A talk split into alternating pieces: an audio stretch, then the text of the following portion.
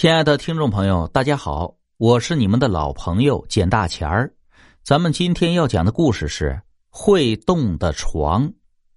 我的新兵连是在云南昆明大板桥，当时刚进去的时候，就有班长偷偷告诉我们，住在同一个寝室的人说，去年有个新兵因为身体很虚弱，经常躺在床上冒冷汗，身体剧烈发抖，所以部队出操上课。尤其是野外训练时，他都留守在寝室，不用出去操课。结果有一天，野外训练了一整个上午，回来时，他们发现那个新兵面色发黑，死在自己床上了。以后那床有点不太平静了。后来发现，那个新兵在入伍之前就已经有施打毒品的习惯，之前的行为是毒瘾发作吧。当时我们硬要那个班长透露是哪张床，但是他打死也不肯说，说是不能有空床位，而他只要一说出是哪一张床，那铁定就没人去睡那里了。于是大家都战战兢兢的，也不晓得是谁睡到了那张床。就这样混了一个多月的时间，却也是相安无事。到了要结训的前一天晚上，班长表示大家明天要结训了。要聊天的不要聊太晚，意思很明显就是摆烂了。于是大家三五成群聊天、吃东西，叽叽喳喳的聊到了后半夜，大约是零点左右。一些聊得累了的人都睡着了，因为聊得晚的关系，几乎都没有搭蚊帐。我和下铺的战友还在继续聊天，却听到隔壁床发出咯咯的响声。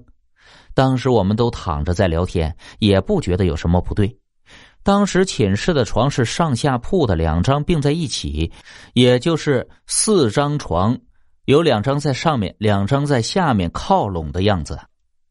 那我们也就刚好聊到了一位刚下老连队的兵，当时的老兵人是已经提早下部队去了，也就是说隔壁床现在应该是只有一个人在睡觉了。我们往旁边看了一下，没错。哥哥声音是那张床传来的，但唯一剩下的那个同学是在上铺，那声音听起来像是他冷的躲在床上发抖似的。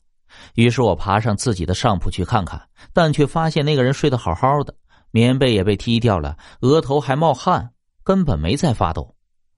就在我看着隔壁那个熟睡的同学的时候，隔壁床就在我眼前轻轻的抖了一下，咯咯。